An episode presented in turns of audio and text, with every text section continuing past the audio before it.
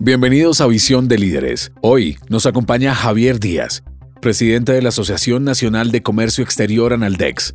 También nos acompaña Carolina Monzón, gerente de investigaciones económicas de Itaú, y Santiago Linares, gerente de la mesa de clientes de Itaú. Javier, buenas tardes. Un placer tenerte con nosotros. Bueno, Javier, si te parece, entremos un poco en materia. Arranquemos a hablar de todos estos eh, temas que han pasado con las cadenas logísticas. En el 2020, pues las cadenas logísticas se vieron impactadas por la pandemia y el cierre de las fronteras que tuvimos asociadas a la misma. Ahora, en este 2022, en este proceso de retorno a la normalidad, ¿cuáles son los principales inconvenientes de las cadenas logísticas y en qué se sustentan? Santiago, seguimos con eh, los líos muy similares a los que eh, teníamos en el 2020. Se recuerda que cuando la economía china se cierra, los contenedores vacíos no pudieron regresar y entonces pues, la carga no se podía eh, montar porque simplemente no habían contenedores disponibles. En los meses siguientes,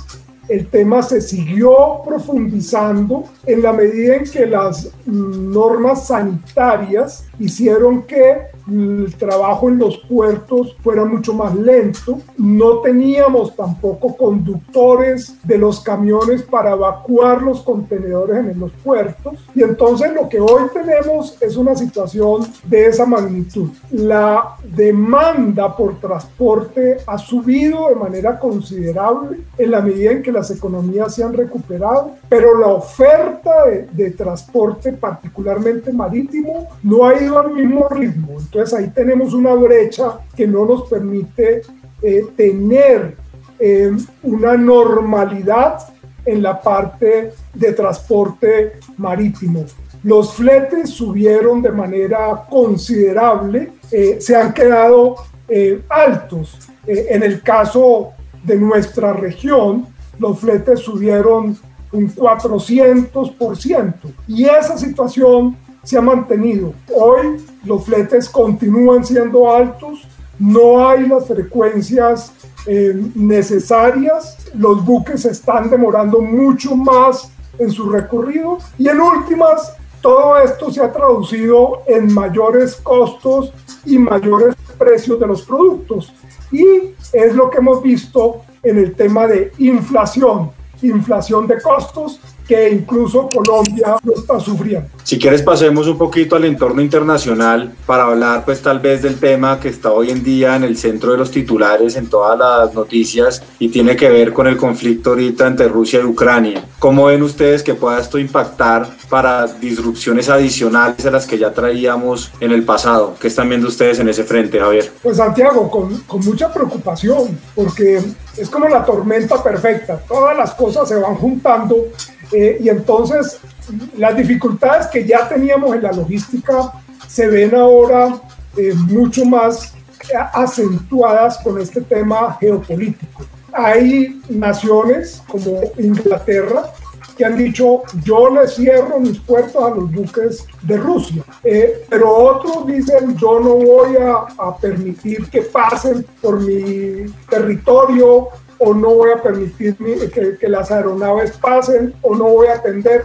Entonces, eso va a dificultar aún mucho más este tema logístico. Y en últimas, pues todo se traduce en mayores costos. Vamos a tener unos costos mucho más altos y escasez de productos. Ustedes han visto cómo algunos sectores han señalado dificultad en abastecimiento.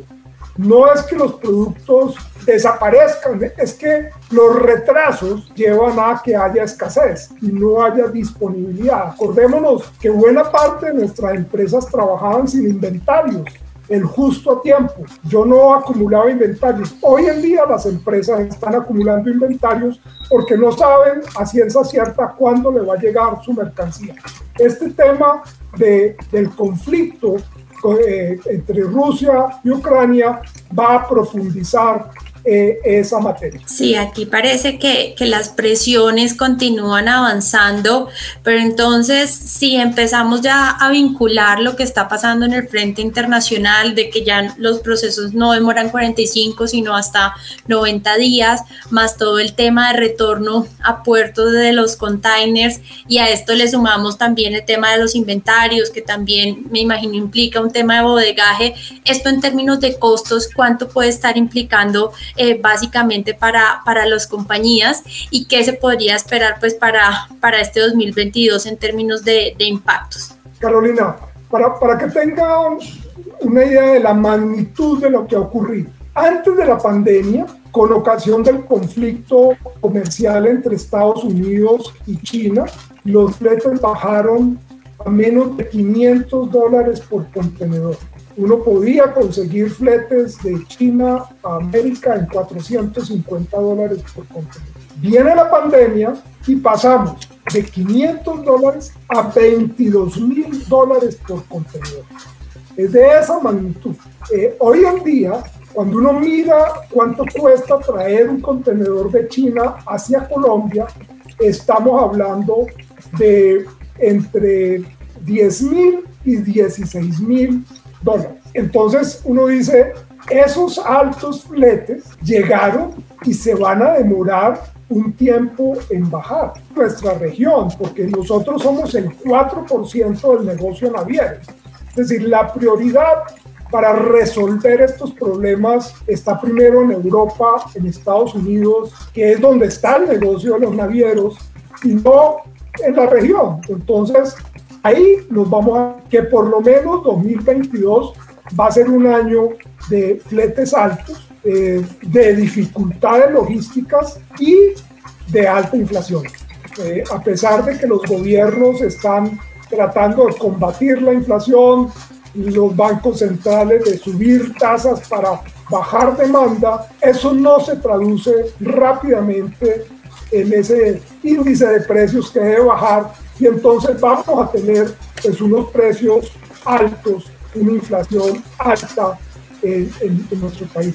Esto no lo tenían en 40 años. Eh, nosotros también tuvimos una inflación alta y sigue subiendo. Los, los, los analistas estiman que febrero nuestra inflación si la anualizamos va a estar del orden del 8%, cuando nuestra meta objetiva era del 3% antes de la, de la pandemia. Entonces, la consecuencia de todo esto va a ser fletes altos, costos altos, dificultad de aprovisionamiento. Hay algunos, algunos sectores que, que no han podido tener las producciones adecuadas. El sector automotriz es claramente un ejemplo de ello, eh, porque los chips los semiconductores, acordémonos que los vehículos hoy en día son más electrónicos que mecánicos, pues esos componentes no están llegando a tiempo y por lo tanto las producciones no se pueden hacer. Uno dirá, pero eso pasa en, Europa, en Estados Unidos. No, eh, si tú vas hoy en día a un concesionario de, de carros importados, te ponen ya ni siquiera en lista de espera.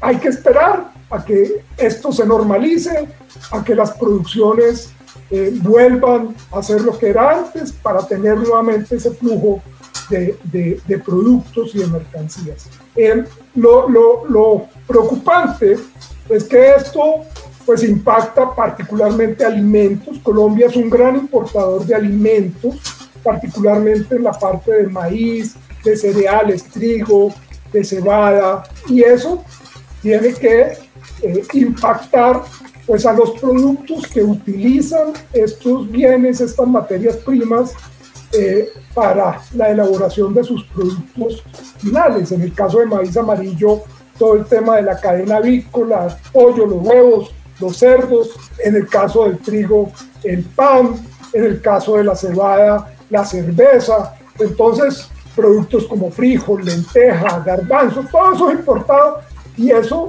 afecta índice de precios al consumidor. Medicamentos también se ve afectado y en general productos que pues, no son tan indispensables, pero que impactan la canasta familiar. Javier, muchas gracias por conectarte con nosotros. Esto fue Visión de Líderes.